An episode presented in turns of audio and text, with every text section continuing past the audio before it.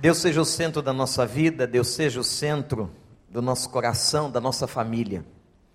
Nesse mês de maio, hoje dia das mães, quantas mães temos aqui? Levantem suas mãos.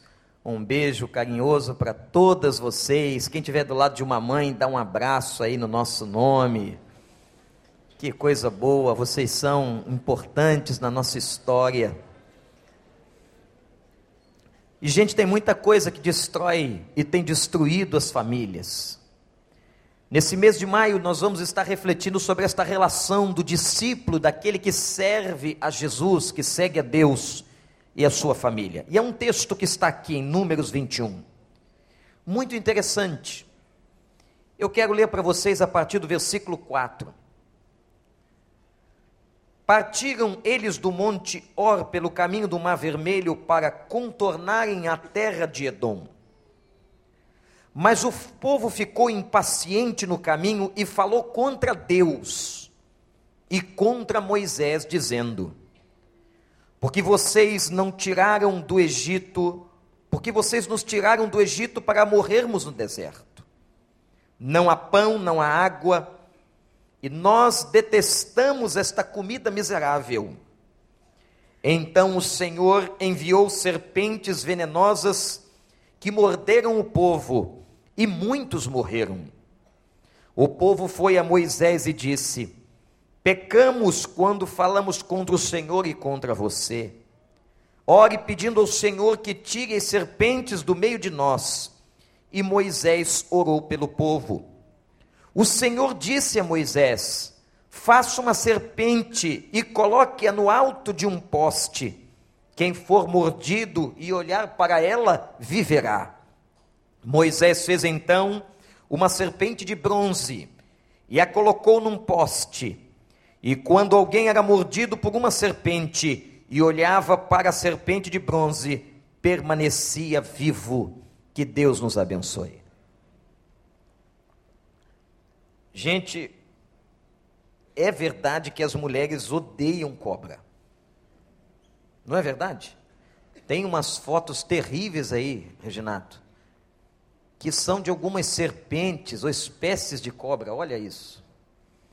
Você imagina, vai devagar, porque elas, as irmãs querem ver cuidadosamente. Olha essa que bonitinha. Pode passar. Vocês imaginam serpentes de todo jeito, de todo tamanho, invadindo a casa das pessoas. Mas o grande problema é por que que isto aconteceu.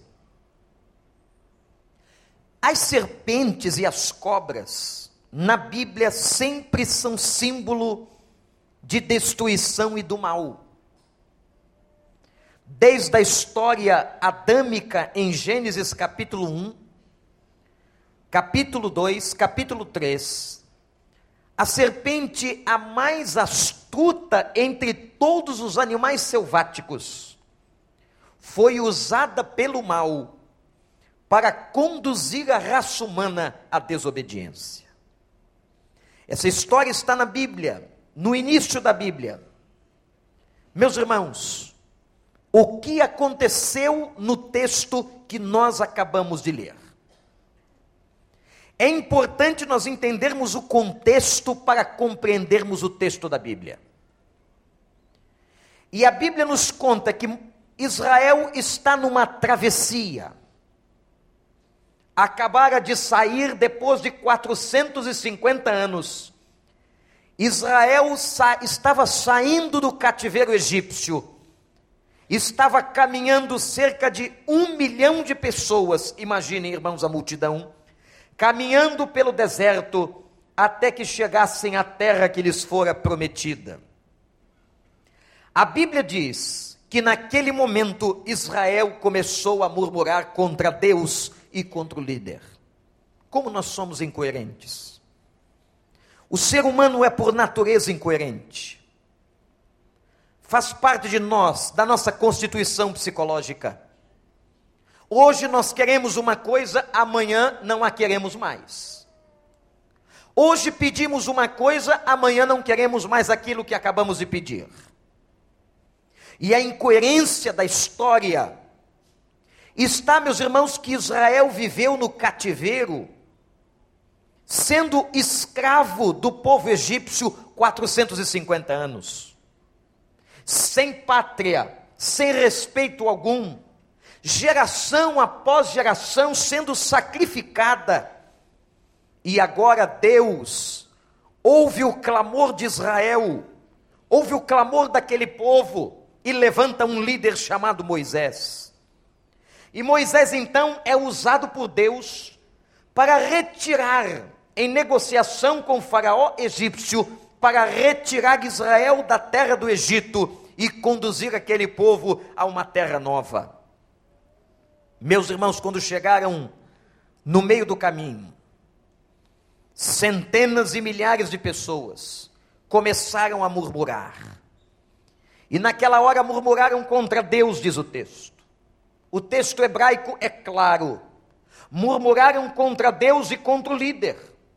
Falavam contra Deus. Falavam contra Moisés, dizendo: Por que, que nos trouxeste para cá? Aqui não tem pão, aqui não tem água. O momento era o momento em que Israel precisava demonstrar fé. Ora, meus irmãos, se Deus os tirara do Egito, é porque Deus os sustentaria. Deus traria uma provisão, Deus traria uma saída, Deus daria suprimento àquele povo, mas é sempre assim. Quando nós estamos na hora mais difícil da vida, quando os problemas sobrevêm, Parece que nós perdemos a esperança, nós perdemos a fé, nós não sabemos o que fazer, o desespero bate no coração, a depressão chega, a tristeza se instala e nós ficamos perdidos. Naquele momento, Israel era um povo perdido, lutando contra Deus, murmurando contra Deus e murmurando contra Moisés. Como é que eu posso aplicar? Porque a Bíblia só tem sentido quando eu a aplico na minha história, na minha vida, na minha época? Como é que eu posso aplicar essa história para todos nós, para as nossas famílias, para o meu coração e para o seu coração? A primeira aplicação prática que faço desse texto é que serpentes abrasadoras que invadiram o acampamento de Israel que invadiram as tendas das famílias, continuam invadindo as nossas tendas. O texto declara que eram serpentes da parte de Deus, isto é, com a permissão de Deus, que chegaram até as tendas das famílias. A palavra hebraica que aparece aqui, a palavra sarape, que significa abrasadora, isto é, serpentes venenosas. Quando eram picadas por estas serpentes, as, aquelas picadas eram ardentes e letais. O texto diz que muitos morreram. O texto declara que aquelas serpentes chegaram como consequência do pecado, da murmuração da desobediência ao povo de Israel. Meus irmãos, as serpentes continuam invadindo as nossas tendas. Em consequência dos nossos próprios erros. Eu poderia simbolicamente citar algumas serpentes que estão invadindo as tendas das famílias brasileiras como por exemplo a serpente do desamor.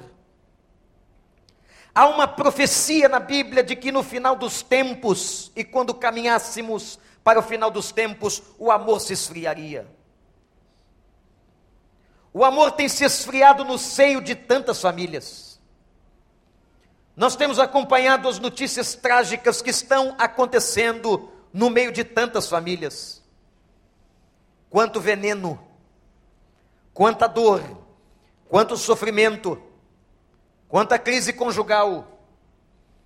Me faz lembrar aquela história do homem e da mulher casados, e a mulher disse a ele: Quando eu lembro do nosso casamento e olho para você, a vontade que eu tenho, lembrando da nossa história, é de te dar veneno. Imaginem, senhoras. E o marido, quando escutou isso, disse o seguinte: E eu tenho vontade, quando lembro da nossa história e do nosso casamento, de beber o veneno. A dor, o sofrimento, o desamor instalado no meio da família. A serpente do desamor, a serpente da falta de autoridade. Onde está a autoridade dentro de casa? Ou uma pergunta: será que hoje há autoridade no meio de uma família? Nós estamos vendo os filhos agredindo seus próprios pais. A serpente, por exemplo, da inversão de papéis. A Bíblia é muito clara quando define o papel do homem e da mulher na família. Mas hoje nós temos uma troca, uma violação dos papéis bíblicos para a família. Isso tem cooperado, tem contribuído, tem ajudado para a destruição da família. Eu quero que você saiba, marido, que, de acordo com Efésios capítulo 5, o conselho de Paulo à igreja de Éfeso, o marido tem um papel definido e claro no casamento. Maridos, amai vossas mulheres como Cristo amou a igreja. Veja que responsabilidade e que nível elevado de objetivo. Mulheres sejam submissas a seus maridos, respeitem-os, tratem-os com dignidade. Uma mulher que respeita, um marido que ama, certamente é sinal de bênção neste casamento. Mas nós temos hoje a serpente do desrespeito, a serpente do desamor, a serpente da falta de autoridade, a serpente da distorção de valores, onde os valores da família se relativizaram. Num tempo de relativismo ético e moral, o que é certo? O que é correto? Aonde a ética e a moral passa a ser vista a partir de ângulos. Não existe para muitas pessoas alguma coisa consolidada. Não existe parâmetro, não existe definição está havendo uma relativização absoluta das coisas. Gente, qual é a família que pode subsistir? O ataque que nós temos sofrido, que a mídia tem imposto sobre as famílias. Você já observou as relações de casamento, ou as relações de um homem e uma mulher nas novelas e nas telenovelas da televisão? É impressionante a confusão não há um casal que permaneça o tempo inteiro junto nos capítulos da novela. Aquelas coisas vão entrando na nossa casa, vão entrando no subconsciente de cada pessoa, de cada criança, de cada marido, de cada esposa. A traição e o adultério passam a ser valor. O desrespeito, a visão da sexualidade, enfim, são tantas e tantas serpentes que estão entrando nos arraiais, nas tendas das famílias, destruindo as famílias, envenenando as famílias, sendo letais às famílias. E o que acontecia naquela época quando uma serpente mordia um israelita? O que acontecia, irmãos? A Bíblia diz que a consequência era a morte. Quando essas serpentes que acabei de mencionar, linguagem, numa linguagem figurada, invadem a sua casa, invadem o seu casamento, invadem a sua família, invadem o imaginário dos seus filhos. A consequência dessas serpentes e das mordidas dessas serpentes é igualmente a morte. A morte emocional, a morte psicológica, a morte moral, a morte ética, a morte espiritual se instala e até a morte física. Portanto, serpentes abrasadoras, serpentes venenosas, que invadiram as tendas das famílias de Israel no deserto, continuam entrando no século 21 pelo meio das famílias brasileiras no mundo inteiro. Há uma inversão de papéis e um ataque veemente à vida das famílias e ao valor de uma família. Mas há um segundo aspecto nesse texto que me chama a atenção. Não sei se vocês observaram na história, mas os ferimentos podem nos levar a Deus. Deus é tão habilidoso, gente.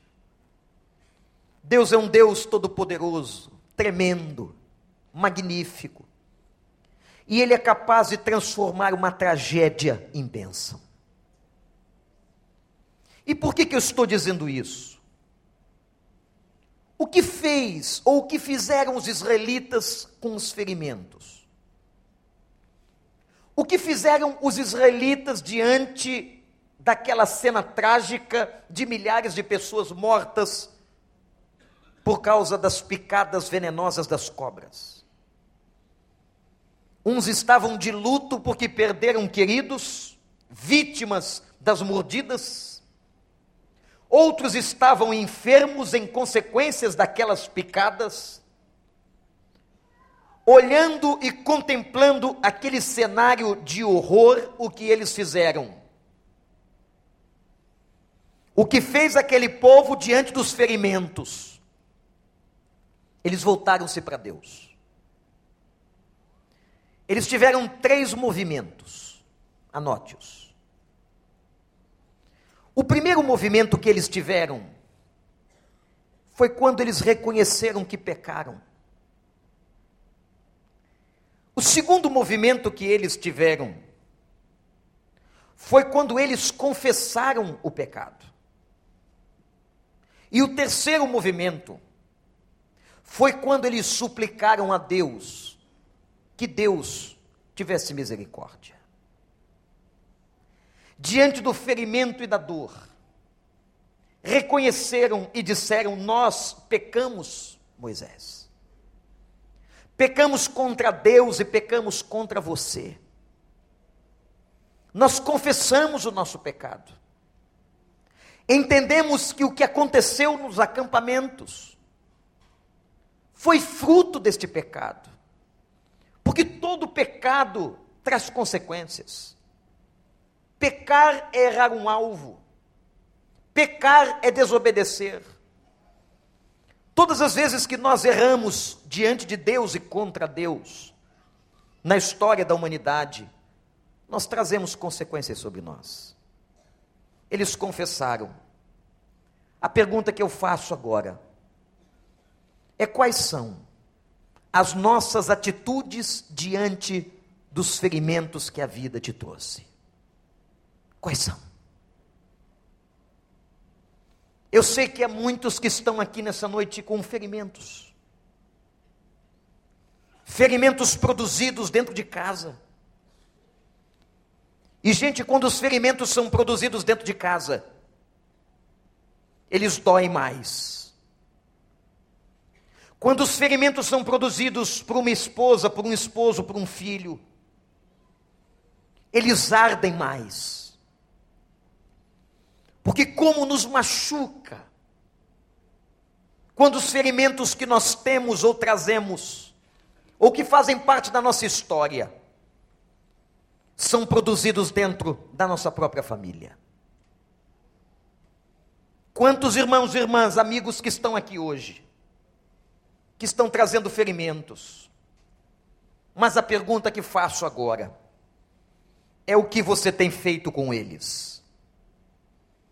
Problemas todos nós temos. Lutas, meus irmãos, todos nós enfrentamos. Mas a grande questão da vida, a grande questão da existência não é o problema, mas é o que fazemos diante dele. É como nós nos comportamos. Eu quero dizer a você que a sua dor, que a sua luta, que a crise que você tem passado ao longo talvez de muitos anos, pode ser um momento para você murmurar, ou pode ser um momento para você se aproximar de Deus.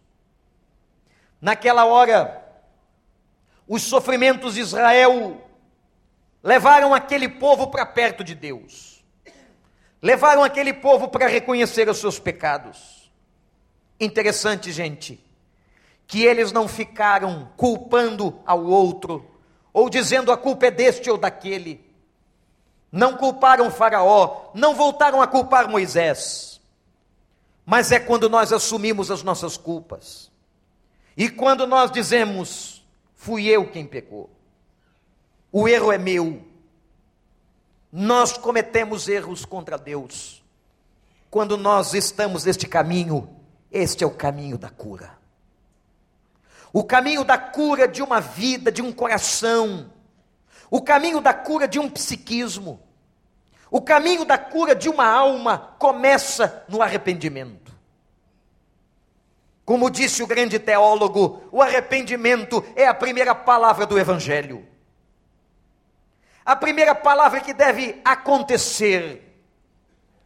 Quando Pedro acaba de pregar um discurso notável e o povo fica impactado com a sua pregação e pergunta a ele: O que faremos, Pedro? A resposta de Pedro é: arrependei-vos. Arrependam-se diante de Deus. Arrependam-se pelos seus erros. Arrependam-se pelos seus pecados Arrependam-se porque viveram uma vida sem Deus. O Deus grande, o Deus do universo, o Deus do sol, o Deus da lua, o Deus das estrelas, o Deus da música, o Deus grande, o homem se afastou dele e egoisticamente tenta viver só.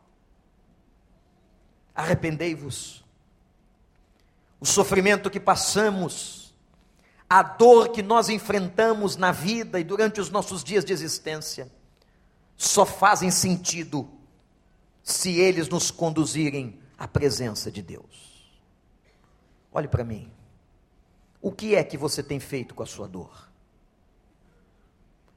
Um dos grandes autores dos últimos tempos escrevendo sobre a enfermidade, ele disse: Não desperdice o seu câncer, não desperdice a sua doença, a cada dor, a cada sofrimento da nossa história, da nossa vida, Deus pode transformar e nos fazer seres humanos melhores.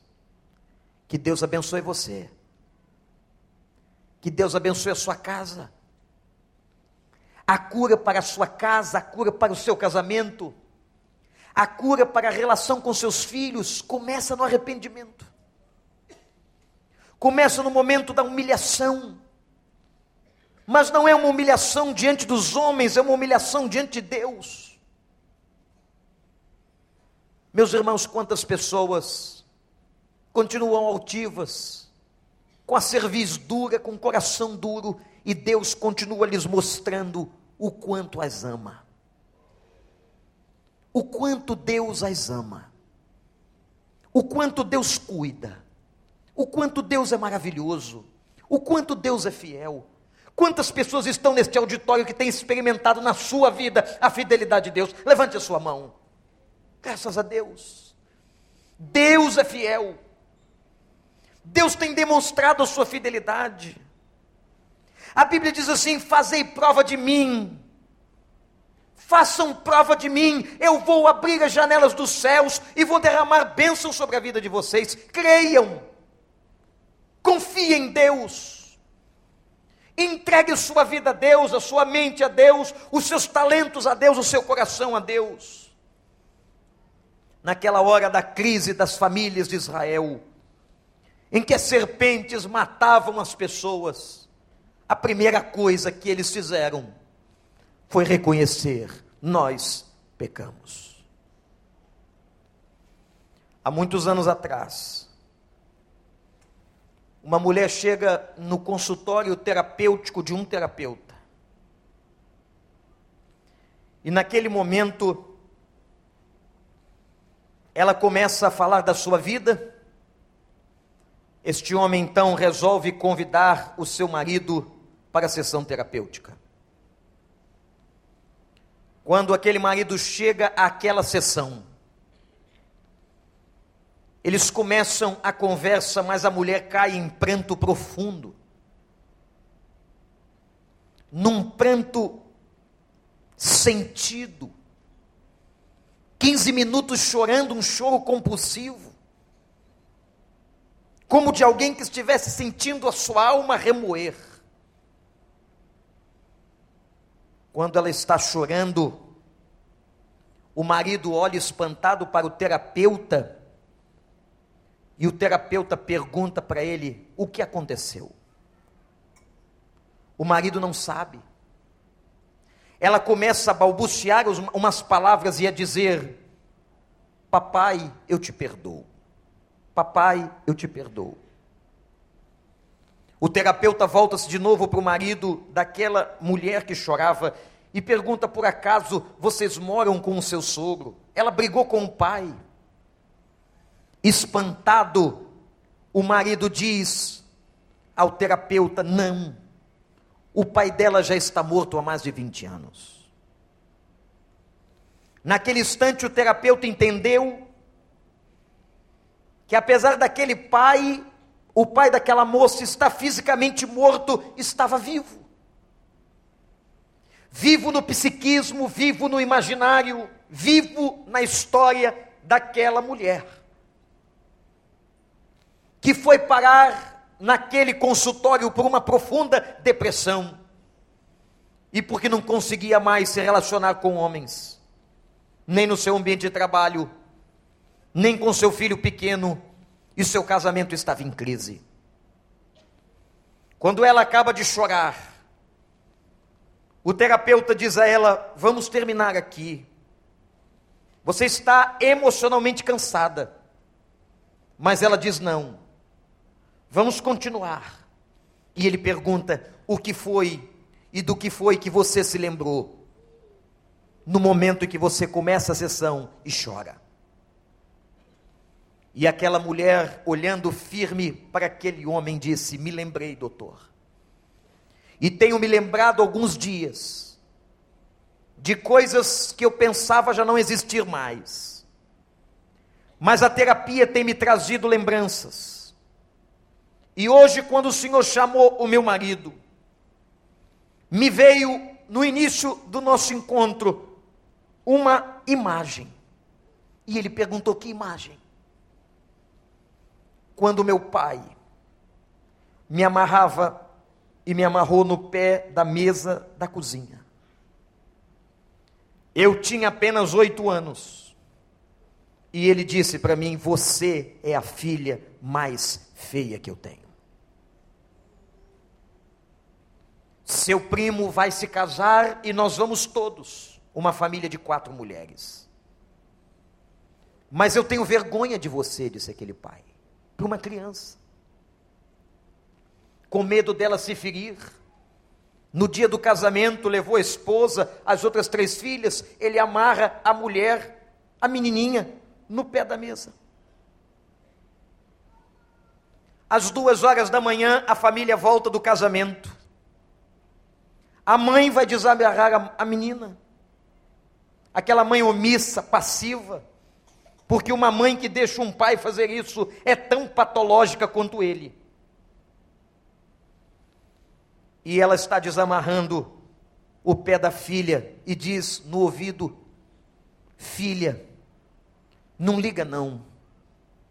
Homem é tudo igual homem não presta. Talvez você, mulher, já ouviu essa frase.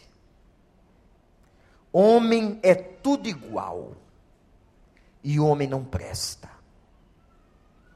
Agora, 20 anos depois, a frase que for incultida na mente daquela moça está fazendo diferença na sua vida ela se sente traída pelo marido, pelo filho, pelos colegas, não consegue mais se relacionar.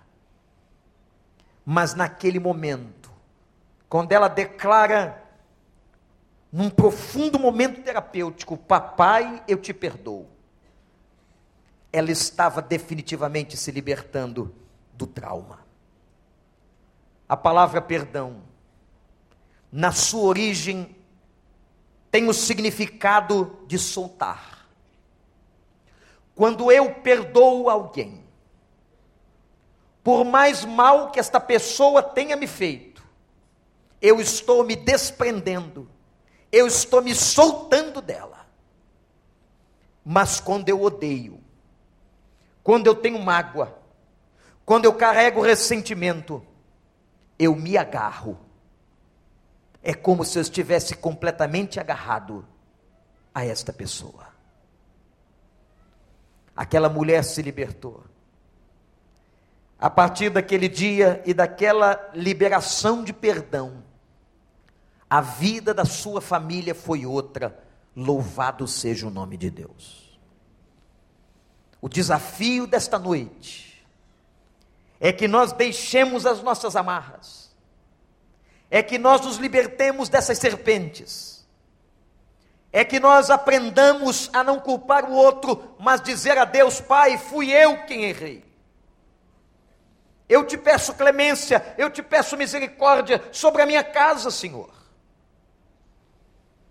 Enquanto nós não reconhecermos que nós somos muitas vezes o centro do problema, e como disse Sartre, continuarmos dizendo o inferno é o outro,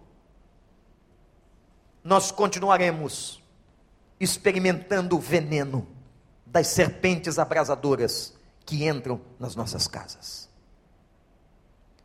E eu quero concluir na última parte dessa história, quando Deus manda Moisés dar uma solução. Qual foi a solução? Moisés, construa uma serpente e levante-a. Que coisa estranha. Moisés agora precisava construir uma serpente, e diz o versículo 8: Todo aquele que for mordido, mas olhar para aquela serpente, será salvo da sua doença. Que processo estranho. Mas vejam a beleza do texto, irmãos. Diz o versículo 9 que Moisés então fez uma serpente de bronze. Por que de bronze? Porque o bronze simbolizava a inflamação dos ferimentos. Escavações arqueológicas recentes na cidade de Timná, local provável onde aconteceu essa história, a 25 quilômetros do sul de Israel. Escavações arqueológicas encontraram um lugar, um templo em forma de tendas, semelhante a um tabernáculo, e uma serpente de bronze de 12 centímetros. Mostrando a veracidade dessa história e como essa história se perpetuou. A construção daquele símbolo na verdade, não era a serpente que curaria o povo. Mas o que é que curaria o povo? Não é uma serpente de bronze que vai curar ninguém. O grande problema dessa história é que muitos de nós, às vezes, nos voltamos para símbolos, achando que o poder vem dos símbolos. Não, o poder não vem dos símbolos, o poder vem de Deus. O poder está em Deus. Até hoje, o símbolo da medicina vem de uma tradição egípcia. E serpentes são colocadas nos receituários dos médicos como símbolo da medicina humana. E Deus manda que levante aquela serpente. Toda vez que Israel olhasse para a serpente de bronze, entenderia que aquilo tudo aconteceu porque as famílias murmuraram. Toda vez que Israel olhasse para a serpente de bronze, compreenderia as consequências do pecado, a doença que veio pela desobediência, mas entenderiam que Deus era capaz de salvá-los pela graça e pela misericórdia. O sinal da obediência o sinal de um povo que precisava obedecer. Que ordem esquisita, parece tola, olhar para uma serpente e ser curado. Eu quero terminar dizendo, irmãos, que João capítulo 3, Novo Testamento, muitos séculos depois, Deus usa esta passagem e é o próprio Jesus Cristo que vai dizer como Moisés levantou a serpente no deserto, é necessário que o filho do homem, Jesus Cristo, seja levantado, para que todo aquele que nele crê tenha a vida eterna. Aleluia! Nós não precisamos de um símbolo, nós não precisamos de uma serpente, nós não precisamos de mais nada. O que cura e o que salva a vida do homem é a presença de Jesus Cristo. É para Ele que nós devemos olhar. Não há outro, não há outro para quem você deva olhar. Eu não sei a quem você tem olhado para buscar a sua salvação. Olhe para Cristo. Quando nós olhamos para Cristo, irmãos, quando nós olhamos o sacrifício de Cristo na cruz, nós compreendemos os nossos pecados, nós entendemos que aquele lugar era nosso, nós somos confrontados com a nossa fraqueza, nós passamos a entender que Ele assumiu o lugar humano, que Ele veio trazer conciliação, que Ele veio dizer o quanto Deus nos ama, e ele veio afirmar a nossa salvação. Foi o próprio Cristo que declarou: quando eu for levantado da terra, todos atrairei a mim. Ninguém fica indiferente diante de Jesus. Ou você vai crer, ou você vai olhar e dizer que não o quer. Ninguém fica indiferente. Mas a Bíblia diz que é Ele que nos salva, é Ele que salva a nossa casa, é Ele que salva a nossa família. E o Salmo 91 declara: Ele é aquele que pisa a cabeça da serpente. Aleluia. Ele que pisa as serpentes que invadem a tua vida. É Ele que, se, que pisa as serpentes que invadem o teu arraial, a tua família, a tua casa, a vida do teu filho, a vida do teu marido, a vida da tua esposa. É Jesus de Nazaré que invade pisa e vence as serpentes. Ao olhar para Cristo, como no Velho Testamento, quando olhamos para Cristo, somos mais do que vencedores. Em Cristo está a vitória do homem. Em Cristo está a vitória da família atacada por serpentes. O desafio desta hora é obediência você só tem uma opção. Ou você obedece e olha para Cristo, e clama, e suplica, e tem uma vida transformada em família. Ou então você estará perdido, porque as serpentes estão soltas, entrando nas casas das pessoas. Obedecer a Cristo é a solução da cura das nossas famílias olhar para Cristo, que foi levantado da terra na cruz do Calvário, é a solução da nossa vida. Você quer crer, você quer olhar, vamos orar.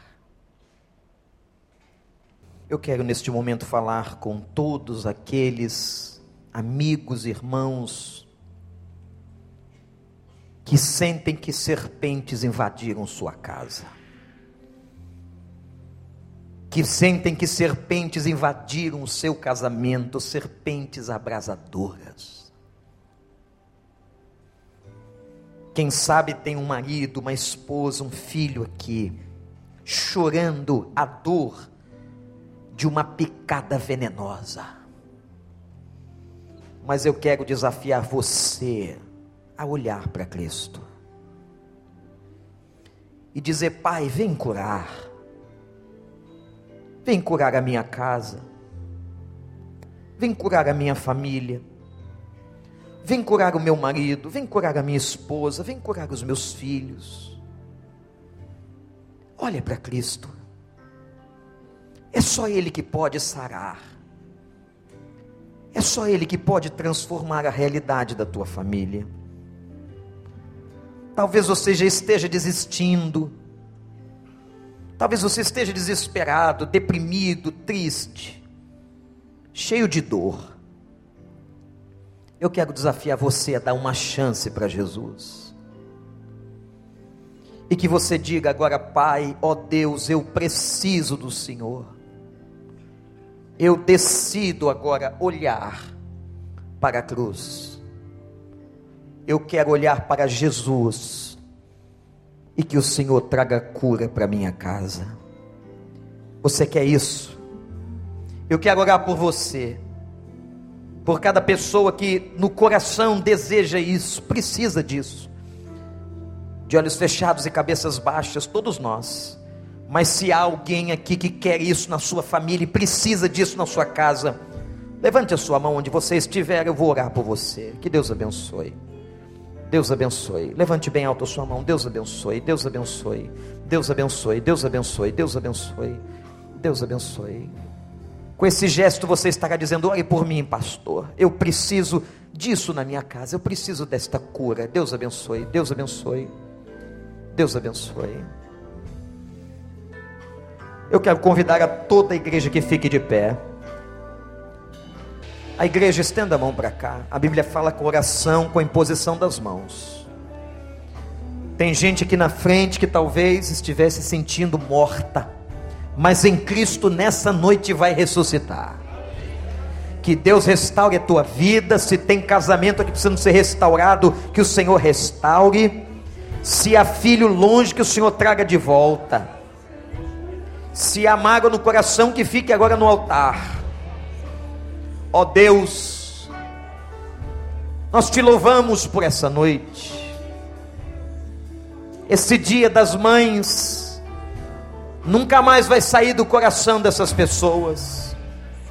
Porque nessa data tão linda, elas estão aqui suplicando e clamando, pedindo, Pai, para que o Senhor possa abençoá-las tem gente aqui chorando. Tem gente aqui sofrida, Senhor. Eu não sei, mas o Senhor conhece cada problema. E eu te suplico, dê graça sobre a vida e a casa de cada um deles. Enxuga dos olhos toda lágrima. E Pai, abençoa essas famílias em nome de Jesus. Que agora estejam olhando para Jesus como Israel olhava para a serpente no deserto que os curava, que eles agora olhem para Jesus, autor e consumador da nossa fé. E cura, Senhor. Cura, Pai. Restaura, abençoa e salva. Em nome de Jesus. Amém.